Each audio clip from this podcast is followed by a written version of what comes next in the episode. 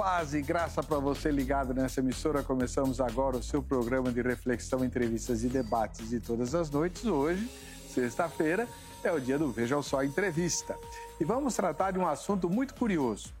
Todos nós que somos de Jesus uh, aceitamos a Bíblia como totalmente inspirada, inerrante, a palavra de Deus, aquela que vai nortear o nosso caminho, o nosso dia a dia e nos revelar aquilo que precisamos saber acerca do Todo-Poderoso Senhor.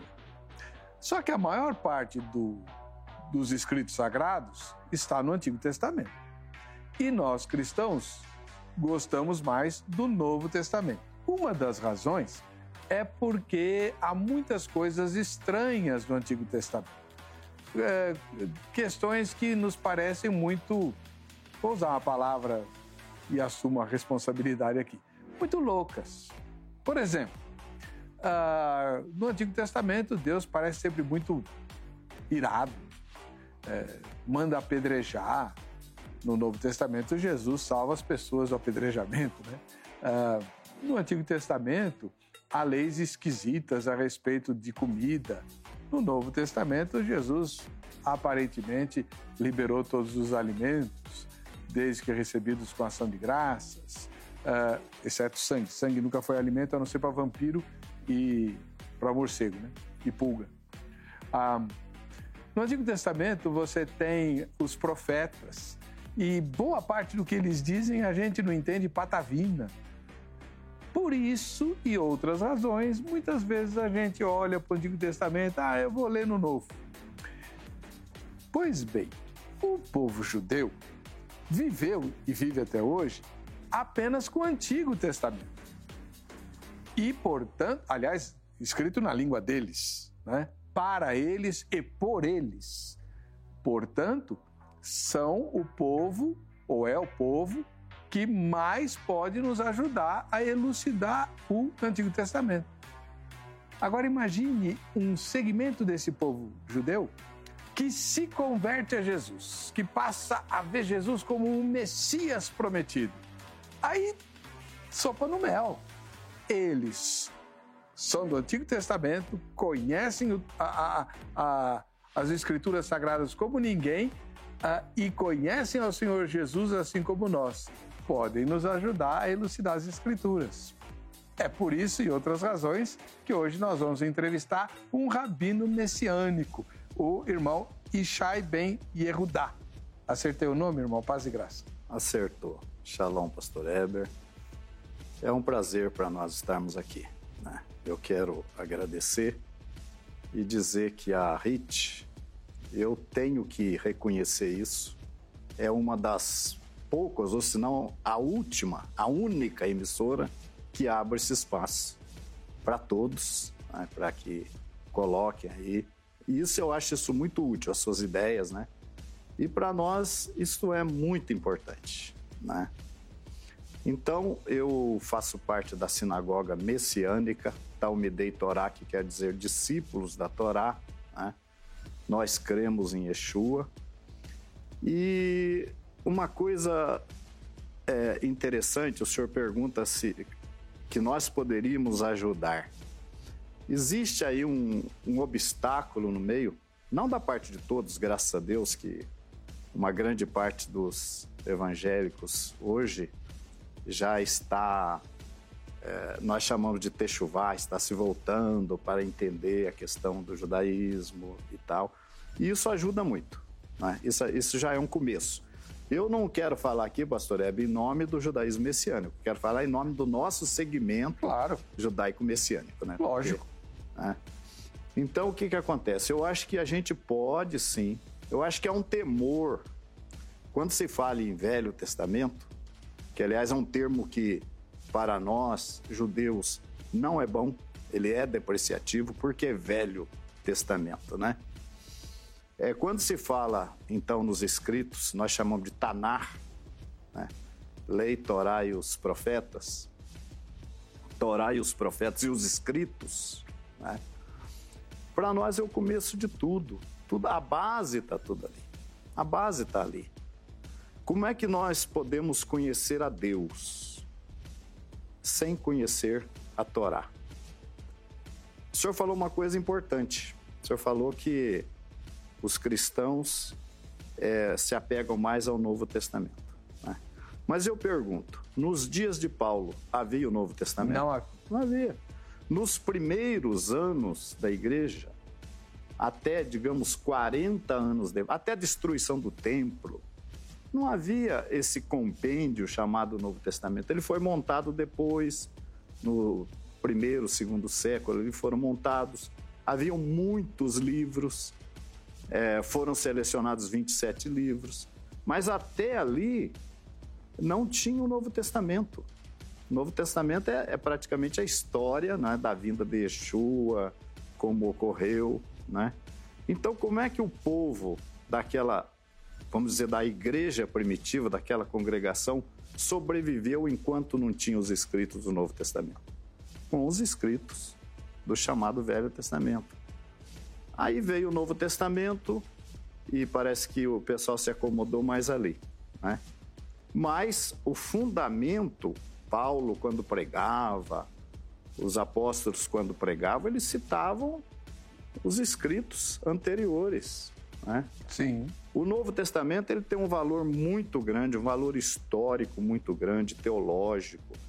Sem o Novo Testamento, nós não seríamos capazes de identificar Jesus e Yeshua, nós dizemos. Não teríamos como.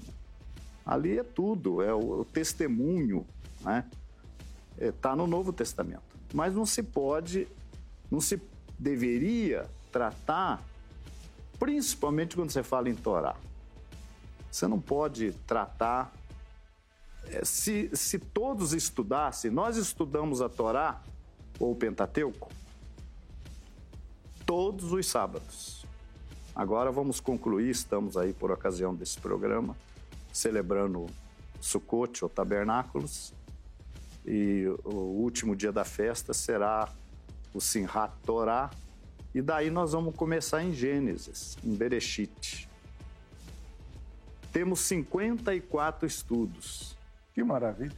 Que são as 54 porções, chamadas de Parashá ou Parashot no plural. É, nós estudamos todo o Pentateuco. Agora estamos terminando de estudar. Aí voltamos de novo. Né? Então, o que a gente aprende, como a gente fica conhecendo a Deus, entendendo esses pontos enigmáticos aí, complicados, é uma coisa inacreditável. Não tem. Olha, eu diria uma coisa. Novo Testamento. O que é Novo Testamento? Novo Testamento. A profecia de Jeremias, que é citada em Hebreus, diz: Eis que farei, eis que vem dias, diz o Eterno, em que farei uma nova aliança com a casa de Israel e com a casa de Judá. Isso se refere aos tempos de Jesus, é claro. E aí ele continua dizendo: Colocarei a minha lei.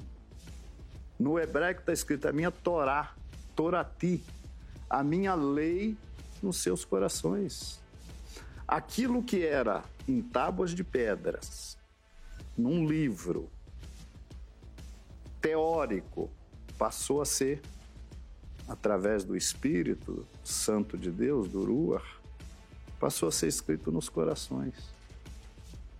Aqueles que obedeciam por obedecer, agora passavam a obedecer pelo Espírito Santo, a entender e obedecer. Então, a, a, o Novo Testamento, na verdade, não se trata de um livro, se trata de uma nova fase, do novo tempo em que Deus faz um conserto, renova aquela aliança feita lá em Horeb com o povo de Israel, mas de outra maneira. Agora, internalizando essa lei nos corações.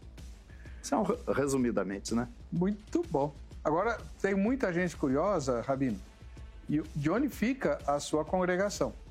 Ah, tá. Obrigado, a nossa congregação aqui em São Paulo é fácil de encontrar. Terminal Tucuruvi, metrô.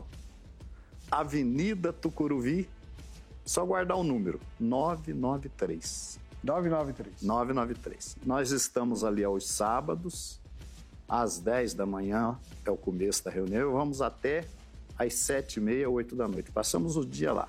Todinho? Todinho. Chegamos, tomamos um cafezinho, vamos para a reunião, depois vem um almoço. Para quem é judeu, um almoço kosher, né? uhum. né? um almoço que qualquer judeu pode comer sem qualquer preocupação. Aí voltamos à tarde, fazemos um serviço de adoração com danças judaicas, uma sessão de estudos também bíblicos, final da tarde. E aí encerramos o Shabat com uma cerimônia chamada Havdalah, e onde encerramos o sábado e começamos a nova semana após o pôr do sol. Então estamos ali todo esse período à disposição, quem quiser. Temos ali um centro de estudos judaico-messiânicos, que a pessoa que tem interesse em conhecer, a gente está ali à disposição. Tem curso de hebraico? Olha, curso de hebraico no momento nós não temos, mas nós indicamos um uhum. curso de hebraico totalmente gratuito, que a pessoa pode fazer, o professor não cobra absolutamente nada. Curso muito bom. Nós indicamos com pessoas que são parceiros nossos, né? Que bacana. Agora a gente estuda mais mesmo essa questão da Torá, a questão do, dessa restauração, que é o que que eu, eu sou um, um rabino que eu penso da seguinte maneira: eu gosto de relacionamentos. Eu tenho muitos amigos pastores que é, têm esse viés judaico nas suas congregações, talite, é, menorá. Vou, vou abordar tudo isso. É, tem, que tem esse gostam das danças judaicas, das músicas judaicas. Eu tenho, eu tenho bastante amizade e gosto. Isso sem qualquer interesse proselitista. Quero deixar bem claro para os nossos amados que a gente, o senhor ali foi focado um tema ali que depois o senhor vai falar com certeza, e nós não temos esse interesse proselitista. Eu entendo, o Rabino Weber, o Rabino Weber, olha só, né? o, o reverendo Weber tem uma comunidade, o senhor vai responder pela sua comunidade.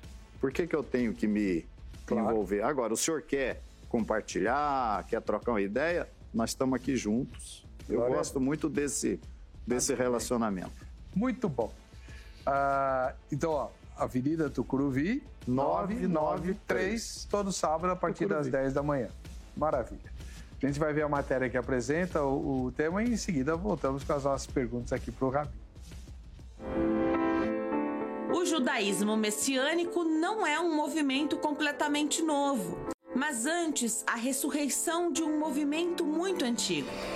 O termo judaísmo messiânico identifica o movimento que leva aos judeus o conhecimento de que o Messias dos judeus já veio era também a identidade dos apóstolos e a comunidade de seguidores judeus do caminho no primeiro e segundo séculos. O judaísmo messiânico é considerado por seus partidários como a mais recente fase no desenvolvimento histórico do autêntico judaísmo bíblico. É a religião de Abraão, Moisés e Davi e dos profetas, cumprida pela vinda de Jesus, o Messias. O judaísmo messiânico acredita que Jesus não veio estabelecer uma nova religião, mas de fato cumprir uma antiga. Defende a visão de que o Novo Testamento é uma continuação das escrituras hebraicas e enfatiza o amor de Deus e fidelidade para as pessoas judias, ensinando aqueles gentios a compartilhar as bênçãos que Deus deu a Israel. Finalmente, o judaísmo messiânico combate a ideia de que aquelas pessoas judias que seguem Jesus se tornam convertido a outra religião, mas de fato permanecem judeus, judeus messiânicos. Hoje vamos descobrir como os judeus messiânicos podem nos ajudar com a leitura da Escritura Sagrada. A entrevista especial do Vejam Só já está no ar. Muito bacana, obrigado Denise, equipe, né, o texto sempre é, do Zeca e a produção aí do pessoal, né, como eu digo, a gente faz TV à unha, né, são muito poucas pessoas para fazer um monte de coisas e, e fazer muito bem feito, parabéns. É, Ishai ben Yehudá, Yehudá deve ser Judá, Isso. Em português. É. E Ishai? Ishai é o Gessé. Gessé? É, o pai de Davi, né? Gessé e Ishai? Gessé e Ishai. Ah, olha, e Ben é filho? Filho. Uhum. Filho de Erudá. Então é um nome judaico, né? Certo. Como ocorria lá com Abraão, mudou o nome, Pedro, Kefas, né? Paulo, Shaul, enfim. Como havia aquelas mudanças de nome, é uma prática judaica. No ato da conversão, da Tevilá, ou do batismo, é receber um novo nome. Então, meu nome é Yehudá. Mas por um Yeshua, da tribo de Yehudá, então a gente certo. simpatizou com esse sobrenome aí. Interessante. Como é que chama batismo? É Tevilá. Tevilá? Imersão. Mas tem é, re, é, é, relação com as cerimônias de purificação? O batismo, é, a Tevilá, ela é feita numa mikvê. A mikvá. É, que é um, um poço, uma piscina. Ah, então, mikvê né? é o De local. Local, águas o naturais. Ato é Tevilá. Tevilá. Ah, Tevilá. Tá. E é o mesmo batismo, hum. mesmo batismo de João. Mas nós fazemos tanto no local que nós temos dentro da sinagoga a mikvê, que ela é ela é alimentada com água de chuva, águas naturais, hum. né? como também fazemos no rio, no mar, no lago natural, não tem problema. O batismo de João uhum. implica em que? Arrependimento apenas? O batismo de João, João veio como precursor né? Isso. de Yeshua, como papel de Elias, né? precursor. Então ele veio trazendo a remissão de pecados e dando é um fechamento em todo o sistema de sacrifícios. Porque todo aquele, aquele. Aí há uma crença errônea de que antigamente o povo tinha o perdão de pecados pelo sangue de animais. Nunca, nunca na verdade, isso, isso foi real. Aquilo era uma sombra. sacrifício de animais era uma sombra do sacrifício de Yeshua, que viria. Então, quando chega esse tempo da nova aliança, de concretizar e Yeshua dá a sua vida, se oferece sacrifício, ele deu validade, aí Hebreus, a carta aos Hebreus vai falar que com aquele sacrifício único que ele fez, ele ratificou todo o sistema de sacrifício lá de trás. Ou ele validou aquele sangue. Aquele sangue de, de, de bodes, carneiros, enfim, ele a validade dele era provisória, uhum. até que viesse Machia. Se Machia não viesse, se Yeshua não viesse, não teria validade aquele sacrifício. Aí quando ele veio e se deu em sacrifício, ele foi o último, o definitivo sacrifício. Embora o povo judeu continuasse até o ano 70, até a destruição do templo, mas já não tinha mais valor para perdão de pecados. Então é através do sangue de Yeshua. Então João, quando ele pregava, o arrependimento para o povo, aquele povo que João pregava eram somente os judeus. Eles iam oferecer sacrifício todos os dias. Então, como é que João estava pregando um arrependimento para quem todo dia fazia um ato de arrependimento oferecendo sangue de animais? É uma boa pergunta. Não é? Hum. João veio colocando o sacrifício definitivo e uma verdadeira conversão. Não é eu pecar de manhã e à tarde eu apresentar um sacrifício, bom, agora posso pecar de novo, já apresentei meu sacrifício. É justamente isso que João veio pregar, que arrependam dos seus pecados e creiam e tal. E eis aí o Cordeiro de Deus que tira o pecado do mundo, apresentou Yeshua. E a, a, a ação do Ruach, do Espírito, ali que foi concedido logo naquele primeiro Pentecoste, derramamento do Espírito Santo. E aqueles, aqueles judeus que recebiam Yeshua, eles tinham uma diferença dos demais. É, é, o que, que eu diria?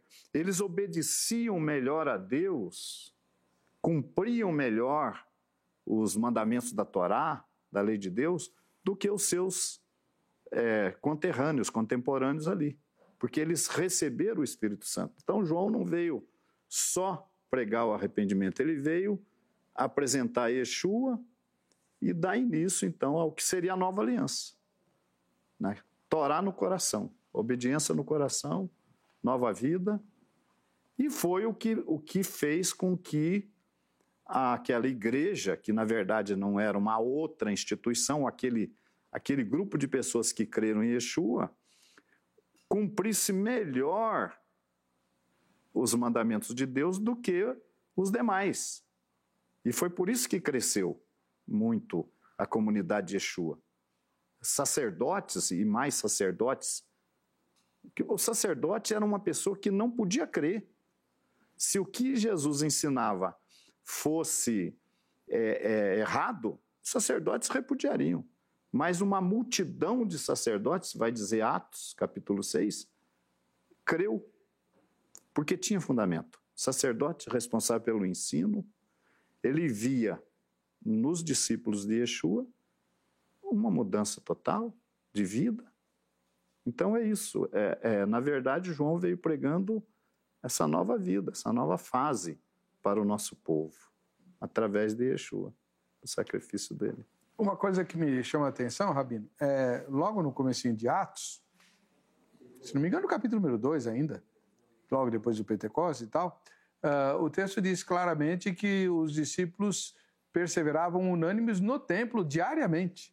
Eles Sim. iam ao templo de Jerusalém. Normal, normal. É, a, a, a apresentar o seu culto ali, né? embora fossem é, crentes em Jesus. Uhum. Né? O, o, a cerimônia funcionava de maneira distinta, quer dizer, podia haver grupos separados ali no templo. Como é que o senhor entende esse texto? O que, que eles iam fazer todos os dias no templo e depois ficavam em casa, de casa em casa, né? Então, o que acontece é o seguinte, né, deixar bem claro. O Yeshua não veio fundar uma nova instituição. Deus estava fazendo uma nova aliança com o seu povo, colocando a lei no coração. Então, é, não era a criação de um novo segmento religioso. Isso é um engano quando se pensa assim. O judeu, quando ele crê em, em Jesus, eu vou falar hoje, mas vou falar lá atrás também. Lá atrás, no começo, quando ele cria em, em, em, Jesus como Messias, como aconteceu ali no Pentecostes, nós temos ali 3 mil judeus dentre todos aqueles judeus que viviam na diáspora, fora de Jerusalém, que vinham ali celebrar as festas conforme o mandamento, três vezes ao ano eles deveriam comparecer, eles foram ali celebrar a festa. E deram de cara ali com Pedro, os apóstolos, e eles falando em línguas. Mas o curioso é que aqueles judeus que vieram de fora,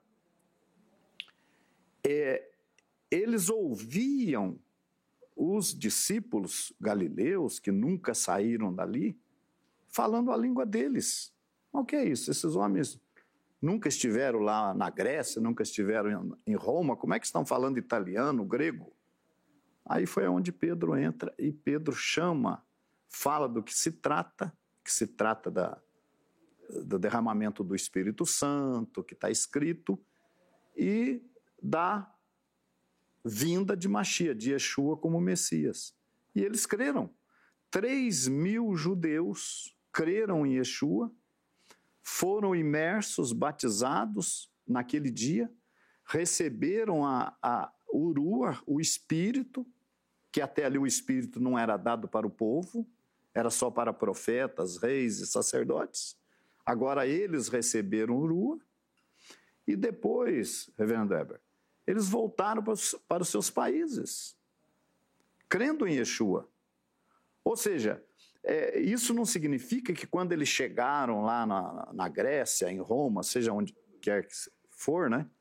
Que eles chegaram lá, ó, não somos mais judeus, nós vamos abrir aqui um, um, uma, uma sala aqui, vai ser uma igreja agora, a gente teve lá em Jerusalém. Não, eles voltaram para a sinagoga deles, crendo em Yeshua. Então, quando um, um, judeu crê em Yeshua, ele acrescenta, ele, ele não sai do segmento, não abandona, ele soma.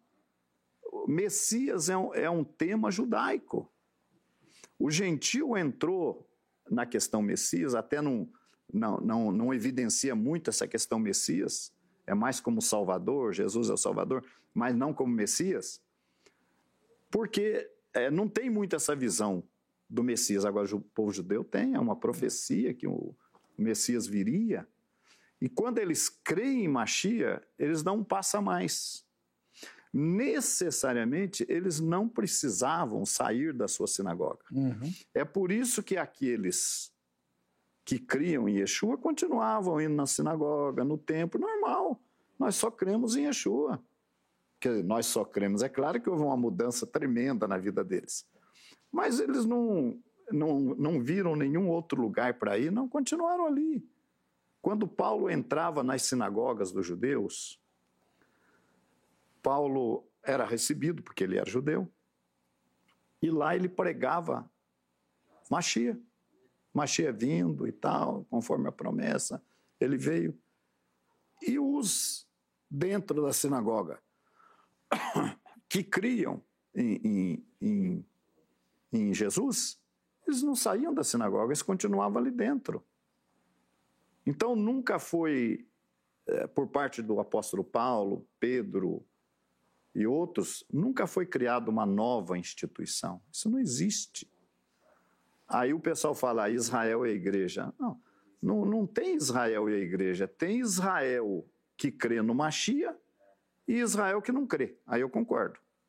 Que é a oliveira. Galhos quebrados e galhos em pé. Em pé os que creem em Yeshua como Messias. Quebrados que não creem. Mas não é uma. uma o, o a, a parte que está em pé, que não foi quebrada, ela não mudou de nome. Ela continua sendo Israel. E o, o galho quebrado, que é o, o Israel que rejeitou Machia, endurecido. Tanto é que Paulo aos Romanos vai dizer que Deus pode reenxertar com muito mais facilidade do que enxertar um, um zambujeiro na oliveira, é enxertar um galho da própria oliveira. Então, o, o, o, grande problema que existe hoje é isso, que se, até faz parte do tema aqui, que se entende que o judeu, que você vai pregar Jesus para o judeu e ele tem que se converter e vir para uma igreja evangélica. Quem falou isso? O, o objetivo não é ele crer em Yeshua? Quer dizer que se ele crê em Yeshua como Messias, ele se submeter à, à imersão, ao batismo em nome de Yeshua, por que, que ele tem que sair da sinagoga? Tem que deixar. É aí que está um dos problemas é esse. Por que, que ele tem que deixar? A gente vai abordar isso. Não é verdade? Com Agora, ele, se ele continuar lá dentro da sinagoga crendo em Yeshua, o que, que vai acontecer? O que vai acontecer muitos outros poderão crer através do testemunho dele e que ele vai ser um judeu diferente. Os outros judeus vão olhar para ele. O que aconteceu com o, Shemuel? O Shemuel não vinha na sinagoga, agora está vindo. O Shemuel não celebrava as festas, agora está celebrando. O Shemuel não era um observador do sábado, agora está aqui na sinagoga. Aí vão perguntar para o Shemuel, o Shemuel vai falar, mas é, eu conheci Yeshua. Eu, hoje eu tenho o espírito, Urua. Então, eu hoje sou melhor, um melhor judeu, um judeu praticante da minha fé, crendo nele. Mas por que, que eu tenho que tirar? Hum. Aí vem essa rejeição, talvez, esse, esse distanciamento, porque o judeu entende que é feito uma, um trabalho para tirá-lo da sua sinagoga da certo. sua comunidade, do seu convívio. E isso não aconteceu nos dias dos apóstolos e nem é necessário acontecer. Ah, mas se o judeu quiser vir, creu e ele quer congregar na minha igreja, é, não tem problema. Mas não é obrigatório ele fazer isso. Eu quero, eu quero aprofundar essa questão daqui a pouquinho, Rabino. Deixa eu pôr no ar a enquete. A enquete é bastante simples. Muito, é uma pergunta, uma pesquisa que a gente quer fazer com você. Vamos lá? Você já leu o Antigo Testamento? Claro, né? O Antigo Testamento inteiro. É uma porção do Antigo Testamento, todo mundo já leu, lógico. Mas você já leu o Antigo Testamento completo, né? Sim ou não? E ao final dessa edição a gente vai ver o resultado parcial. Né? É... Vou retomar essa questão da sinagoga e igreja.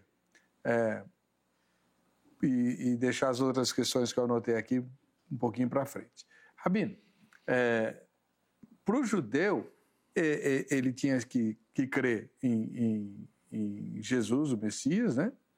E em Yeshua, e seguir a vida dele de acordo com a sua nova visão. O Messias chegou, Deus cumpriu a sua promessa. Amém. Mas e o gentio? Né?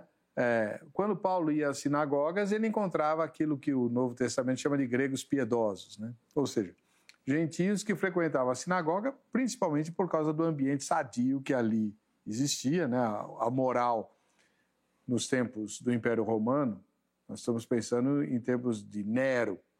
O Império Romano era podrésimo, caiu de podres. Né? Ele diz, o Império Romano é, desabou de podre ao longo do tempo, principalmente por causa da moralidade. Ah, na sinagoga, os, os gentios encontravam um ambiente sadio, é, principalmente para criar seus filhos, etc. E esses gregos piedosos eram os primeiros a se converter. Ah, e aí, como aconteceu em Corinto, Paulo acaba sendo expulso da sinagoga e abre uma igreja. E Jesus fala: as portas do inferno não prevalecerão contra a minha igreja e tal. São, não são duas realidades distintas para o senhor? Olha, eu não entendo que foi fundada uma nova instituição. Porque uhum. se foi fundada, aquilo que Deus falou lá atrás já era. Ele falou: Eu farei uma nova aliança com a casa de Israel e com a casa de Judá. Ele não falou: Eu vou fazer uma nova aliança com a casa de Israel, com a casa de Judá e com os gentios. Ele não falou isso. Uhum. Com a casa de Israel e com a casa de Judá. Uhum. Agora, o que aconteceu? Mas o gentil está fora? Não, não está fora. O gentil, desde os tempos passados, para não falar Velho Testamento, ele sempre foi bem recebido pela comunidade judaica. Sempre foi. Claro, ele tinha que querer, desejar, buscar isso. Se ele quisesse, ele era bem recebido profeta Isaías vai falar: o filho do estrangeiro que se chegar ao Senhor para abraçar sua aliança, se tornando desse modo servos seus. Não diga o estrangeiro que se chegar ao Senhor, o Senhor me apartará do seu povo. Isaías 56. Então, o gentil sempre teve essa porta aberta. Agora vamos tá falar. Ruth para não deixar ninguém. Vamos falar um, de um gentil é. que está dentro do Novo Testamento. Cornélio. Cornélio era um centurião romano, estava lá em Israel. Vivendo já uma vida judaica, processo de conversão a todo vapor. Chega num ponto que Deus fala com ele: Cornélio, as tuas orações chegaram na memória diante de Deus. Foram ouvidas. Manda chamar Pedro na sua casa, o apóstolo Pedro, e ele vai dizer o que você tem que fazer. Quer dizer que ele mandou o gentil procurar Pedro, procurar a comunidade, procurar a congregação. Não foi. Ele não falou para Cornélio: Cornélio, você vai fundar uma congregação para você. Uhum. Você vai chamar Pedro, ele vai te dar as orientações e você vai fundar uma comunidade gentílica aqui em Jerusalém.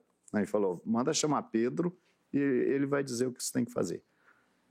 E aí Deus fala com Pedro, porque Pedro não iria, não havia esse, essa proximidade, essa comunhão entre judeus e gentios, ele não iria na casa de Cornélio de jeito nenhum. Aí Deus convence Pedro e fala: Cornélio, varão tisadique, varão justo. O que, que é um varão justo? É um varão que cumpre Torá, é uma pessoa que cumpre a lei, isso é, um, é o chamado justo. Cornélio, varão justo com toda a sua casa, recebeu a visita de um anjo que mandou te chamar. Então Cornélio vem e entra para a comunidade. Ele recebe ali o batismo, né? Atos capítulo 10, você vai encontrar Pedro ordenando a ele o batismo, não convidando, mas ordenando, porque Pedro tinha que dizer o que, que ele tinha que fazer e ordenou-lhe que fosse batizado em nome de Yeshua para perdão dos pecados. Então, Cornélio passa a fazer parte da comunidade. Então, o gentil ele vem a agregar a comunidade. Quando Paulo chegava nas sinagogas, estava lá os gentios. O que, que os gentios estavam fazendo lá dentro? Estudando, conhecendo, como Cornélio. Cornélio também aprendeu na sinagoga, tudo que ele aprendeu. Aí Paulo chegava, falava de Machia ali. Então não há, o que não existe é essa. Aliás, existe porque Paulo fala: depois da minha partida entrarão no meio de vós lobos cruéis que não perdoarão o rebanho e tal. Isso aconteceu, que foi a apostasia, que foi o total rompimento com o judaísmo. Que é um tema até que eu propus nos meus temas, né? Que é discutir a questão do supersessionismo, que começou ali. A rejeição ao, ao, ao povo judeu, a, a pouco a pouco, é, jogando sobre o povo judeu toda a culpa da morte de Jesus, quando na verdade todo mundo fala que Jesus morreu pelos nossos pecados, se ele morreu pelos meus pecados, então eu tenho culpa na morte dele. O que que estava sobre Jesus? Os meus pecados. Então eu sou responsável também. Não é só o que fez o abate do cordeiro, mas quem quem trouxe os pecados e colocou em cima também é responsável. Mas criou-se tudo isso a, a o supersessionismo, né, que começou ali com a apostasia do primeiro século. Mas até ali, até ali, os gentios e os judeus eram o mesmo povo. Não, não pode, um, um gentil não pode é, ser recebido na, na nossa comunidade e ser tratado é, de outra forma. Ah, você é gentil e tal, você. Não, ele, ele, ele tem que fazer parte como Cornélio. Mas, Rabino, é, a gente tem no livro de Atos e nas epístolas é, bastante forte a, um, uma luta dos apóstolos com os judaizantes em relação aos gentios. E Atos 15 é o, uhum. o capítulo mais, né? Uhum. Onde se define que os judeus, e aí o senhor tem toda a razão, os judeus que se convertem a Jesus mantêm como Paulo mantinha. Ele raspou a cabeça em Sencreia por quê? Uhum. Porque tinha voto. Que voto? É voto judaico, evidente. Uhum. Né? É, então, os judeus mantêm a sua, as suas, uh, seus costumes, as suas tradições, iluminados uh, e iluminadas pelo ensino de Yeshua. Amém. Mas os gentios não. Uhum. Né? Ou, ou, não, ou não foi assim? Ah, como é que o senhor entende Atos 15? Bom, Atos 15, é, o que, que aconteceu ali? Ali é uma referência aos problemas que, que aconteceram na Galácia, com os isso. Gálatas. Foi isso, isso que, que trouxe aquela reunião. E, e, você lendo lá em Atos 15, você vai ver que alguns judeus, vai começar, alguns judeus disseram ao, ao, aos gentios que eles tinham que se circuncidar, senão eles não seriam salvos. Tá. Agora, aquilo ali foi uma exceção, porque aquilo não aconteceu em Jerusalém com os discípulos em Jerusalém. Aquilo não acontecia. Era só judeu. Cornélio, lá. mas quando Cornélio veio, hum. não foi é, exigido dele circuncisão. Ele veio tranquilo. Eu acredito que ele foi circuncidado depois, eu acredito mas não houve ali uma imposição. Não, você vai ter que ser circuncidado. Quando Pedro recebe, quando Pedro chega na casa de Cornélio, não fala, você vai ter que ser circuncidado. Não. Tanto que Pedro é censurado. É, Pedro foi censurado porque, porque ele... Batizou gentil. É, porque ele foi, ele se envolveu com gentios. Se hospedou na casa de gentil, comeu com gentil, enfim, essas coisas aí. Mas o que que acontece? É, esses judeus da Galácia, alguns judeus, não todos, alguns judeus da Galácia, começaram a querer crescer, fazer média em cima dos gentios que estavam se convertendo. Isso era normal? Não, não era. Não era. E por que não era? Porque naquela, naquela sinagoga que Paulo ia, antes de, de formar os Gálatas, não tinha gentios? Tinha. E, e, aqueles gentios ali eram obrigados a se circuncidar? Eles estavam dentro de uma sinagoga. Haviam vários gentios, em, em praticamente todas as sinagogas que chegava, tinha gentios. E aqueles gentios eram obrigados a se circuncidar? Não, os que se circuncidavam não. eram os chamados de é, prosélitos. Sim. O Mas senhor veja bem, não. O senhor veja bem uma coisa. Vamos falar de gentil. O gentil Abraão. Quando Abraão começou a servir a Deus, abraçou o Deus de Israel e começou a servir o Deus verdadeiro, ele serviu a Deus 24 anos. Foi considerado um tzadik, um justo por Deus. No final dos 24 anos, ele é ordenado a se circuncidar.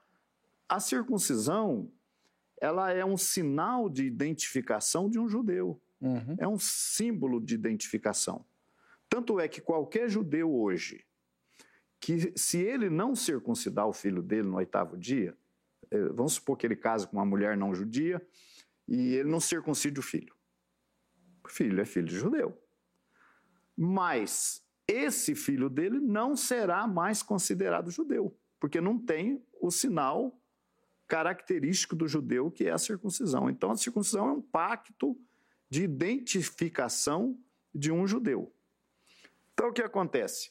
É, é, a, Abraão é circuncidado aos 99 anos de idade, e daí a, é feita a aliança da circuncisão com Abraão, que todo descendente de Abraão teria que ser circuncidado.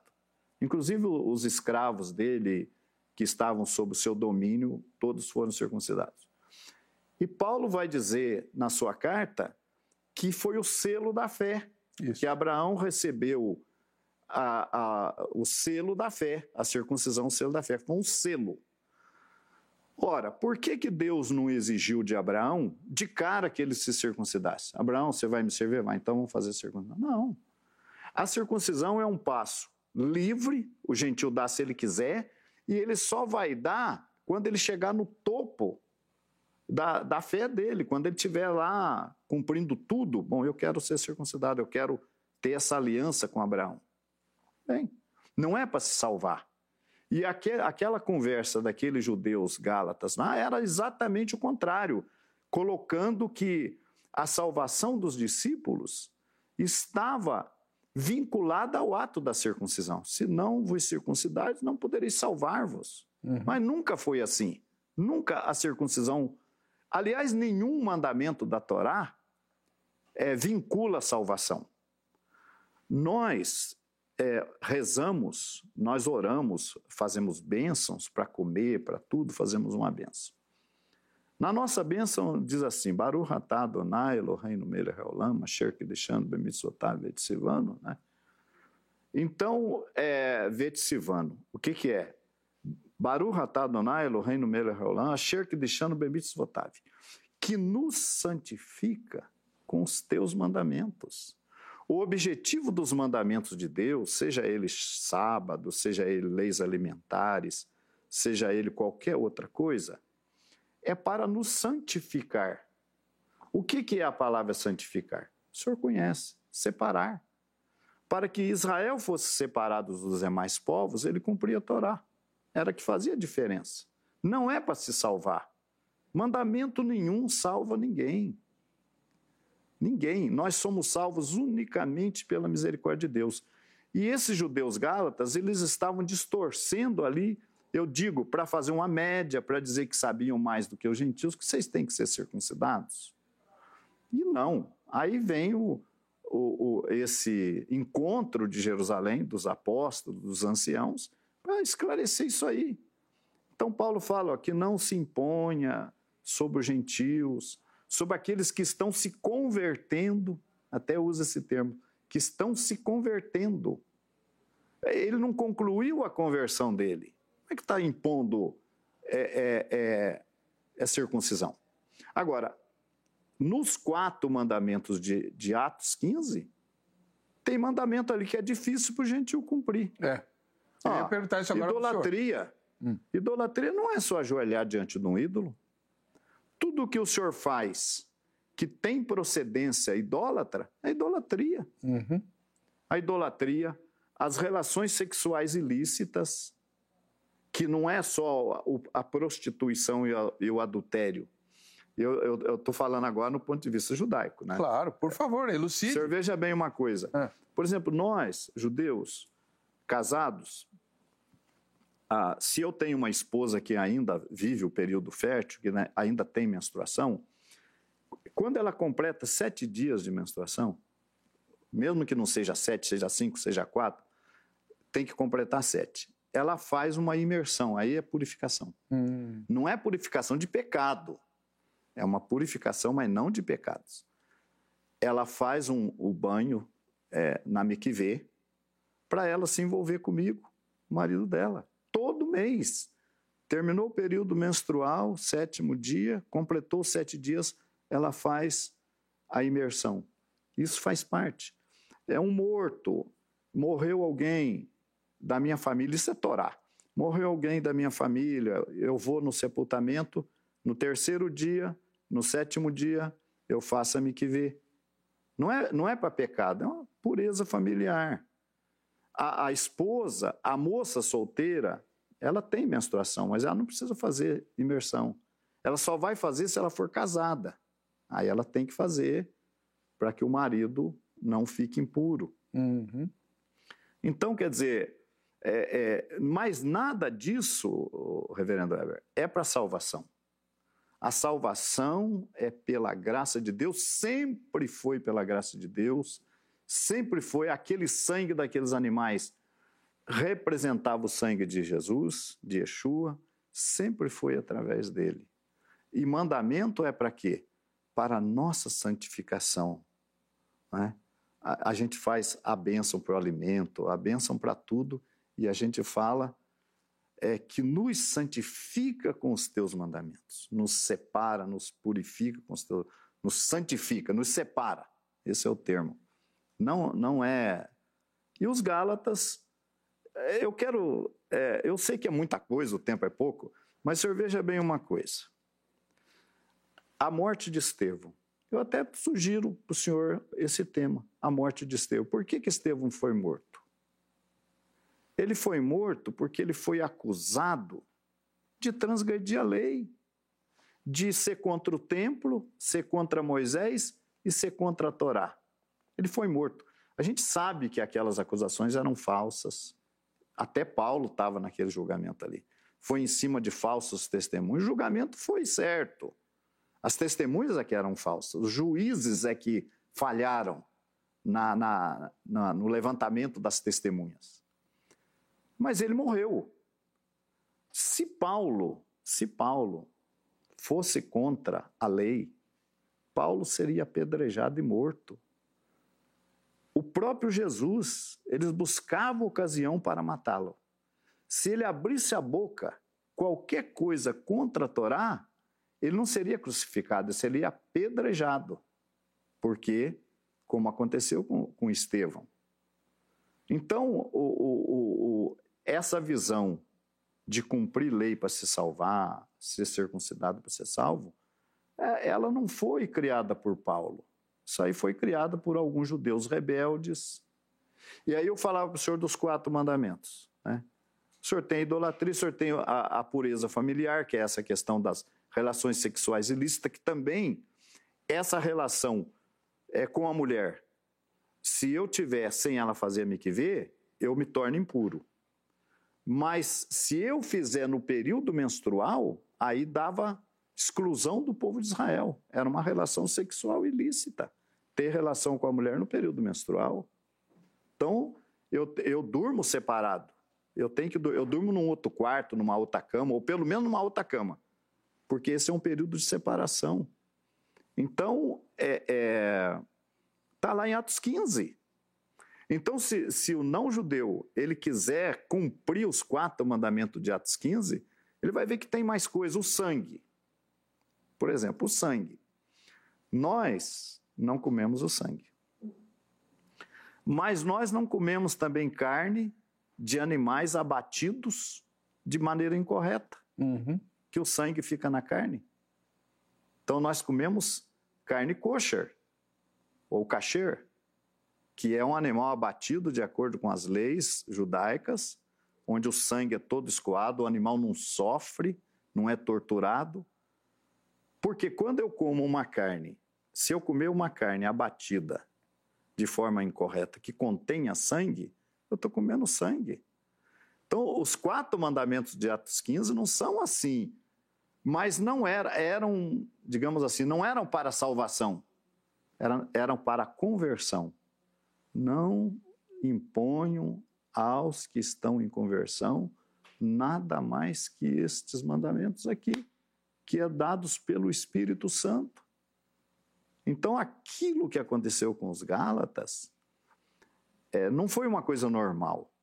Não era normal no meio, no meio da, da, da igreja é, chegar a chamar o, o que estava em conversão para ser circuncidado. Uhum. Isso, isso, é um absurdo. Tanto que Paulo tinha Timóteo, ele circuncidou Timóteo, porque Timóteo era filho de mãe judia, não é isso? É, mas não circuncidou, se não me engano, é Tito, ou Epafrodito, um, um dos outros auxiliares que não era judeu, era grego. Esse não foi circuncidado, é isso? Aí era, era devido o quê? É, devido a ser um judeu natural, ou ser filho de mãe judia, não ficava bem, a, a, digamos assim, para ele ser colocado como ele foi colocado no, na função dele, que era um auxiliar de Paulo, né? Ele não ter circuncisão. Uhum. Então, é, a circuncisão ela acabou sendo necessária ali, mas ela não era pecaminosa.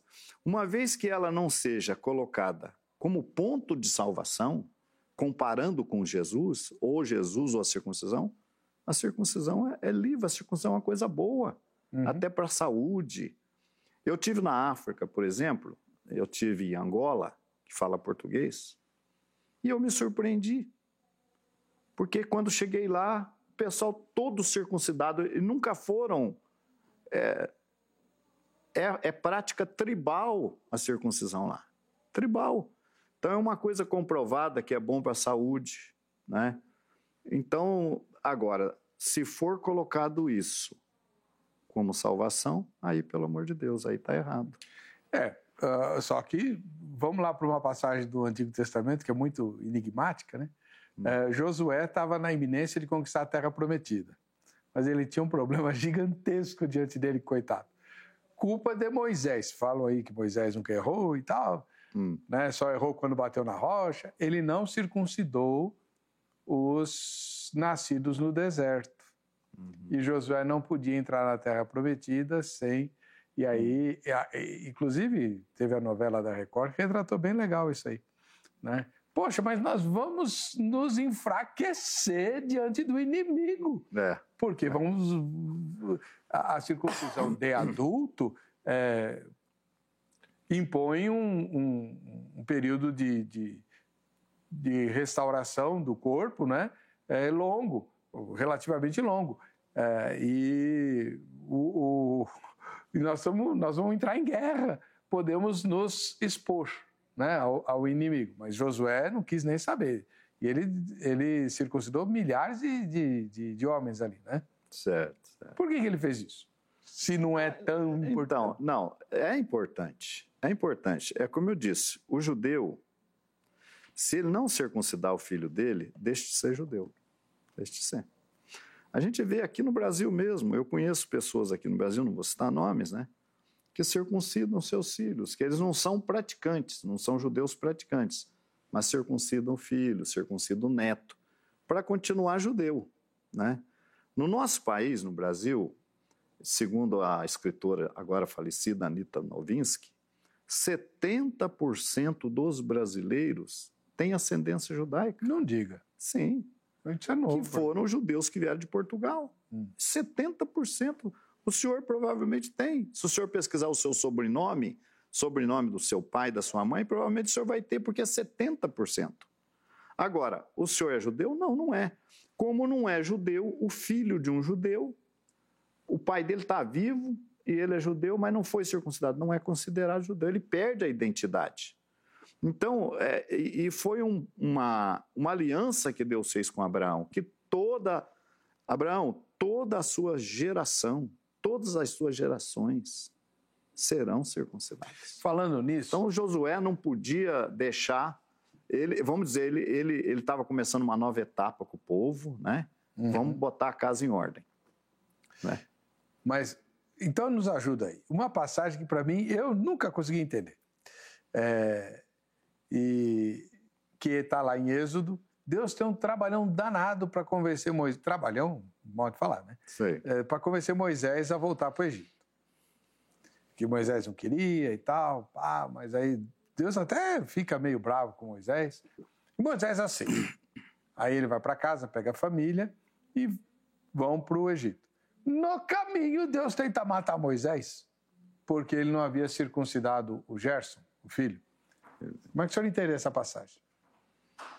Aí essa passagem é um pouco confusa, né? Entra a esposa dele, é. tem todo uma, um questionamento aí. Mas o que eu posso dizer é que essa questão da circuncisão era fundamental para o nosso povo. Fundamental. Não podia. Moisés não podia dar esse exemplo aí. Tanto é que entra a esposa dele né, no meio aí para circuncidar o, o filho que de muito má vontade. ele podia né? ser morto, é. enfim, né? Ali o texto é ambíguo para é, português. É, é um pouquinho complicado. A gente não sabe se era Moisés que estava correndo risco de vida ou se era um menino, né? É, eu acho que eu acho que talvez ambos, né? Hum. É porque era um ato de, de, de, de desobediência que ele não estaria cumprindo, né? Mas a circuncisão, ela tem, para o povo judeu, ela tem essa relevância. Agora, o senhor veja bem, por exemplo, mudando um pouco. Por que, que a Igreja Católica instituiu o batismo de criança? Por que, que o senhor acha? Para substituir a circuncisão. Substituir a circuncisão. Então, é, é, é, é uma coisa que se, se a gente estudar. Por isso que eu falei, nós temos, por exemplo, no nosso caso, na nossa comunidade, a pessoa chega é, como gentil, como simpatizante, ele vai como estudar. Como é que é gentil em hebraico? Goi, né? Goi? Goi, goi. Ele chega ali, ele começa a estudar. Ele tem, ele tem o tempo todo para ele estudar. Se ele falar, eu quero fazer conversão, tá, então você vai começar a cumprir a Torá ele vai começar a cumprir. Aí entra, inclusive, o dízimo, que é Torá, né? O dízimo é Torá, só lembrando. Ele começa a cumprir Torá. Quando ele está cumprindo as festas judaicas, tudo direitinho, alimentação correta, até eu quero lembrar, pastor Hebe, o seguinte, que o sábado e essa questão da alimentação não é obrigatória a não judeus. Hum. Eu sei que tem religião que não, que confessa que não é judia e que quer que eles guardem o sábado e não comam determinadas carnes. Isso. O mandamento do sábado e das leis alimentares são mandamentos exclusivos aos judeus. Eu ia perguntar isso para o senhor. Se o senhor quer cumprir, o senhor pode cumprir, mas não tem peso nenhum. É a mesma coisa que o senhor quiser querer cumprir aqui uma lei americana. Ah, eu vou cumprir, essa lei é boa, mas aqui no Brasil não vai significar nada. O, o sábado é um manda, ele foi dado no Éden, foi, mas foi dado para as nações. Só que as nações não, não é só sábado, não quiser saber de nada de Deus, idolatria tudo. Depois que Deus faz aliança com Abraão e chama e cria a nação de Israel, Aí ele dá o sábado como um sinal uhum. entre ele e Israel. É, tanto que Deuteronômio vai falar que, diferentemente de Êxodo 20, Deuteronômio 5 vai falar que vos tirei da terra do Egito e vos dei o sábado como sinal. Então o sábado passa a ser vinculado à nação de Israel como sinal exclusivo. Então o não judeu, o não judeu é, aí tem a questão do supersessionismo, que é uma coisa que a gente pode conversar. Por, por que, que o judeu é rejeitado? Por que, que o judeu. É, o senhor fala, por exemplo, os cristãos poderiam ajudar? Poderiam ajudar muito. A questão é buscar compreender as coisas. Igual eu estou colocando aqui a não necessidade do judeu vir para uma igreja. É, são coisas que, às vezes, a mentalidade das pessoas leva para um lado que dificulta, né? Mas então, eu tenho um negócio, eu estou falando uma coisa, foge da, da hum. mente o assunto, né? Então, é, agora você vai ter que me ajudar. Não, o senhor estava falando do, do sábado. Do sábado. Então, o sábado, ele não é mandamento para quem não é judeu. Agora, se o senhor falar para mim assim, não, mas eu quero ser judeu, quero praticar fé judaica, eu quero ser judeu messiânico, aí o senhor vai assumir o Shabat, porque é um sinal entre Deus e o povo de Israel. Aí o senhor vai se abster de certas comidas, porque é entre Deus e o povo de Israel. Então são, são mandamentos que só vão é, ter sentido para nós se a gente está comprometido com Israel. É igual essas coisas que eu falei, por exemplo, é, das relações sexuais ilícitas. Uma pessoa perguntou para mim: eu tenho que praticar? Depende do seu compromisso com Deus. Como é que você quer levar o seu compromisso com Deus? Uhum. Se você quiser levar, você vai praticar. Mas eu falo isso por quê? Porque muitas pessoas é, é, perdem em todos os sentidos. Olha, primeiro está guardando um mandamento que não é para ele. Aí o que acontece? Se Deus fala que o sábado é um mandamento, é um sinal entre mim e os filhos de Israel nas suas gerações. E o senhor fala, eu não sou judeu, porque mas eu guardo o sábado, o senhor está tomando, o senhor está se apoderando de uma coisa do povo de Israel. Ele não mandou você guardar o sábado. Ele falou entre mim e os filhos de Israel. A, a, as leis alimentares, mesma coisa. O, o, o, comer ou não comer determinadas coisas vai fazer diferença entre o judeu e o não judeu. Então, aquela pessoa, o, o gentil, o não judeu que se aproxima de nós, que vai estudar conosco, quer se aprofundar, ele não é obrigado a nada. Ele não é obrigado. Ele só vai assumir esse compromisso se ele decidir que ele quer se converter. Ó, eu quero cumprir Torá, eu quero, eu quero me tornar um judeu. E aí vai chegar no ponto da, do batismo, da tevilá dele, e pode chegar também até na circuncisão. Uhum. Ó, entendi que agora está claro para mim, eu quero é, me submeter à circuncisão. Tá bom, vamos fazer. Mas, Rabino, por trás de tudo isso, inclusive com os judaizantes lá de Gálatas, não existe uma ideia que talvez sobreviva até hoje de que para ser salvo é preciso pertencer à família de Abraão? Olha, eu, eu, eu respeito muito a, as ideias, eu respeito muito. Eu acho que eu, eu sou religioso há mais de 50 anos. Se eu falar para o reverendo que eu conheço a Bíblia desde que eu comecei, eu estou mentindo. Cada dia que passa, a nossa mente vai se abrindo. 2004, a gente partiu para a, a judaica, 2004.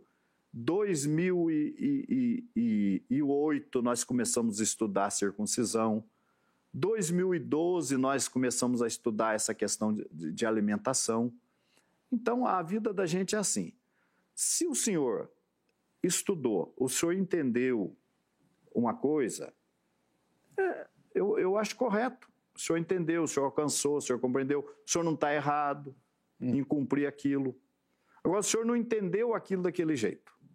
Então, eu não posso colocar no senhor que o senhor tem que fazer tal coisa para se salvar. O senhor não tem que fazer nada. O senhor tem que dar margem para Deus lhe abençoar, lhe ajudar. A, a, gente, se a gente colocar na cabeça que sabe tudo, acabou. Eu não sei. Eu, tem muita coisa que o senhor pode perguntar para mim, eu vou falar, eu vou te dever essa explicação. É isso qualquer Porque, um de nós, né? Não é verdade? É claro. Então a gente tem que ter a mente aberta. A mente aberta para estudar, independente de aceitar. O fato do senhor estudar uma coisa não significa que o senhor está aceitando aquilo, o senhor está conhecendo. Claro. Entendeu? Então nenhum, nenhum mandamento pode ser imposto. O gentil ele pode chegar nesse ponto. Paulo, Paulo vai falar aos Efésios: não sois mais gentios. Ele fala. Não pode ter esse tratamento discriminatório. A o senhor é gentil. divisão foi quebrada. O senhor é gentil. É? Não. O senhor pode ser gentil? Eu não falei para o senhor que 70% dos brasileiros têm ascendência judaica? O senhor tem ascendência judaica. O senhor fala, eu quero resgatar a minha, a, a minha judaicidade do meu tataravô lá de Portugal lá. O senhor tem o direito. Agora, é, é, é, querer fazer o senhor cumprir determinadas coisas, Entendi. isso é errado. Agora, uh, uma outra. Uh, vamos. Uh, eu tenho só cinco minutos, então deixa eu, antes de, de, de partir para o intervalo. O senhor falou duas vezes já em techuvá. O que, que é exatamente techuvá? Techuvá é um retorno, significa arrependimento, né? Ah, é? É, ah. techuvá, chuvá. É um retorno às raízes, é, é uma volta atrás. Hum. Isso, é, isso é techuvá. Né? É um retorno. Normalmente, o, o não-judeu não faz techuvá, ele faz conversão. Hum. Quem faz techuvá é o judeu. Hum. O judeu que não está cumprindo a Torá, que não está seguindo a religião, que só tem o nome de judeu, ele faz techuvá. Ele vai voltar a viver a fé, vai retornar. É e, retorno. E há, há interesse da comunidade judaica tradicional, ou de judeus tradicionais, em conhecer a, a, a sinagoga messiânica que o senhor lidera? Olha, nós estamos trabalhando nesse sentido. Porque até eu queria colocar isso. Por que, que as igrejas não se preocupam com os judeus? Vão lá no, no Talibã ser mortos lá, vão lá na, na, no Japão, na Índia, e o povo judeu que não mata ninguém, que não tortura ninguém, ninguém quer pregar para o judeu. Ah, mas judeu não adianta. Aí que está. O judeu quer Jesus, pastor Hebe, quer. Mas não é o senhor chegar, eu vou falar de Jesus. Não é assim. Primeiramente, quando a gente vai falar com o judeu, se o senhor considerar que a Bíblia, né, a Bíblia está aqui na nossa mão, e nós devemos isso ao povo judeu, né? Sim. Devemos. Yeshua era judeu. A salvação vem dos judeus. Os, Os apóstolos, apóstolos eram judeus, né? Então o que acontece? Por que não há empenho, um empenho em falar ao povo judeu? Eu tenho, eu tenho esse interesse. Falar numa linguagem acessível, respeitosa. Quando o senhor chega num judeu e fala para ele assim: Ó, oh, estou orando por você, viu? A minha igreja lá está orando, viu? Estamos jejuando por você. Quem é que está se colocando por cima? Agora, quem sabe se o Senhor, o Senhor que é um homem que crê em Jesus, que é sincero diante de Deus, se Senhor chegasse no judeu e falasse: O senhor é judeu? Posso lhe pedir um favor? Não. Ora por mim lá na sinagoga, reza por mim. Mas, não, não, o senhor não. O senhor é descendente de Abraão, é o povo da promessa. Reza por mim lá. Eu sou pastor, tenho a minha comunidade. Reza pela minha comunidade. Ah, mas eu não vou na sinagoga. Não, mas o dia que o senhor for. O dia que o senhor for na sinagoga, no Yom Kippur, reza por mim. Ele, o, senhor, o, senhor, o senhor teve uma maneira de chegar, né? É, abriu um caminho, abriu um caminho para conversar. Exatamente. E é isso que falta muitas vezes. Eu falo, por que, que não há interesse em. Paulo não falou que o, o evangelho é o poder de Deus para a salvação de todo aquele que nele crê? Primeiro do judeu, ele não falou? Falou. Paulo não foi primeiro nas sinagogas? Paulo era apóstolo dos gentios, pastor.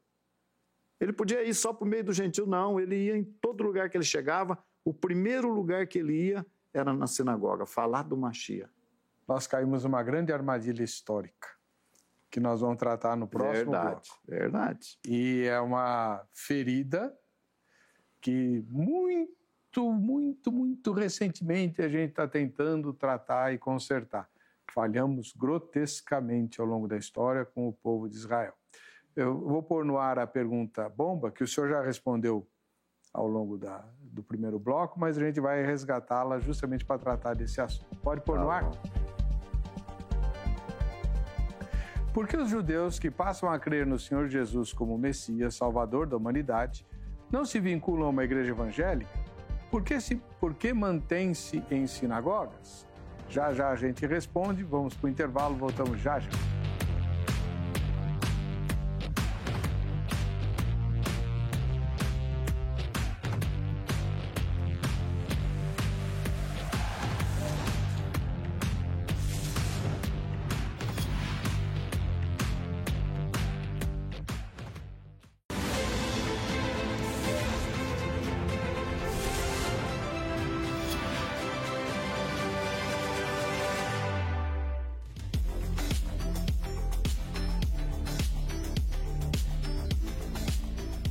Bem, vamos ver quem é que está assistindo ao programa Vejam Só. Manda sua foto para nós, manda seu vídeo, tanto pelo Facebook, Facebook Programa Vejam Só, mas eu prefiro o Instagram.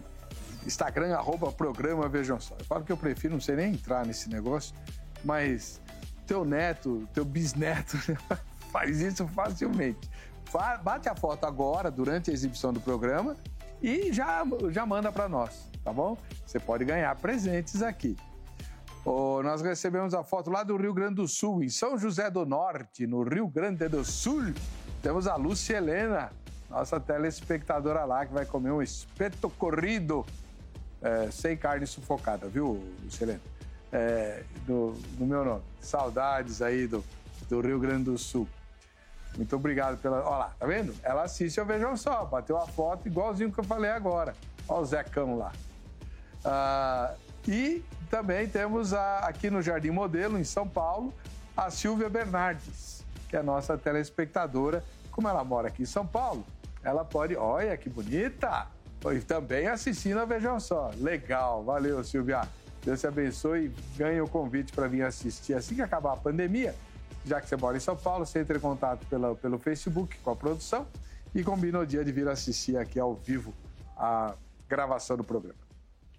Bem, nós Hoje estamos entrevistando o rabino Ishai Ben Yehudá, né, da comunidade, da sinagoga messiânica Talmidei Torá, é, que fica na Avenida Tucuruvi, 993. Isso. Fácil de guardar. Fácil. Todo sábado às 10 da manhã, passa o dia todo lá. Eu vou fazer uma visita para o senhor lá. Ah, o senhor será bem-vindo. Fiquei curioso. Prazer para nós. Rabino, por que, que o, o judeu, judeu, judeu mesmo, é, que se converte a Jesus, que reconhece que Jesus é o Messias, ele vai para uma sinagoga messiânica em vez de ir para uma igreja que tem duas, três em cada quarteirão? Bom, é, eu diria o seguinte: é pelo ambiente. Né? Ele vai se encontrar melhor na sinagoga messiânica. Seja numa festa, seja num. toda na, na, na própria linguagem. O serviço é um serviço litúrgico. Né? Normalmente, numa sinagoga, nós fazemos uma parte em hebraico com tradução, as rezas são em hebraico, então você tem uma vivência judaica ali. Né? Então ele vai dar preferência para uma sinagoga messiânica. Já, já se ele vai para uma igreja, praticamente o judaísmo, o pouco que ele conseguir manter, vai, se, se, vai desaparecer. Digamos que ele tenha filhos crescendo, aqueles filhos não, não, não terão mais nada do judaísmo. Dentro da sinagoga messiânica, não, vai manter aquela linha, né? Agora, é, uma grande dificuldade do, do, judeu é crer, porque veja bem uma coisa, ele, ele quer crer em Yeshua. Nas sinagogas tem uma cadeira que é a cadeira de Elias. Para quê? Para vir Elias sentar e anunciar o Machia. Ah, é? É, anunciar o Machia. Ah. Na, toda na, na, no serviço de Páscoa judaica nas casas, eles deixam a porta aberta. A criança pergunta, pai, por que, a porta está aberta? Para entrar o profeta Elias e falar para nós do Machia. Ele quer Machia, ele quer. Agora, o que, que acontece? É tudo que foi feito em nome de Jesus contra o povo judeu pesa. Isso aí é uma coisa séria, isso aí, que criou o antissemitismo. Então já criou essa barreira, esse obstáculo, né? É essa, esse antissemitismo. Isso já é uma barreira. O judeu, normalmente, ele está dentro de um contexto social. Se ele crê em Yeshua e vai para uma igreja, a situação dele já no meio social dele já vai mudar. Pode mudar totalmente nos negócios, no relacionamento com a, com a sociedade judaica, vai acabar praticamente, vai quase que zerar. Então, isso tudo se torna, acaba se tornando um obstáculo para ele. Agora, o que, que eu disse aqui no começo? Se nós ensinarmos a, a ele a respeito de Yeshua, sem nenhum compromisso dele deixar a sinagoga dele, vai ter um efeito interessante. Ele não vem para a minha igreja, vamos dizer. Mas ele vai ser uma testemunha lá onde precisa de uma testemunha. Ele vai ser muito mais útil lá do que aqui. Agora, de vez em quando, você venha, será bem-vindo aqui quando você quiser vir. Mas lá você será muito mais útil, é, mais pessoas terão oportunidade de crer, porque Israel, como nação, está endurecido, pastor Heber. Mas individualmente não. Todo judeu, todo e qualquer judeu pode aceitar. Como qualquer pessoa. Né? Qualquer pessoa a Yeshua. Por isso que eu falo por que não investir num trabalho com o povo judeu? Não que não tenha, eu conheço bons amigos aqui, até em São Paulo, que trabalham nesse sentido, pela comunidade judaica. Os amigos de Sião? Os amigos de Sião, é? tem o Instituto Sadiq, trabalham nesse sentido. Mas era, era necessário que tem que cessar essa barreira, esse antissemitismo. Isso é um grande obstáculo. Nós, né? evangélicos, temos há muito pouco tempo, dentro da perspectiva histórica, né? Sei lá, nos últimos 50 anos, e eu estou dando uma lambuja lascada aí, né?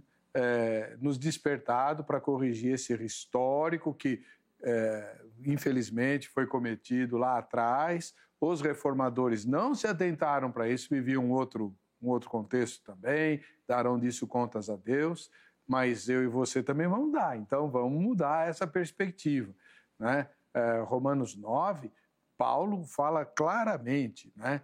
O, o Messias era judeu, os apóstolos eram judeus, os profetas foram todos judeus, a, o texto bíblico é judaico, tanto no Antigo quanto no Novo Testamento. Enfim, nós temos uma dívida gigantesca e a, e a dívida se paga com amor, orando por eles. Né? Não tem um salmo que fala é, orar pela paz de Jerusalém, paz de Israel. né?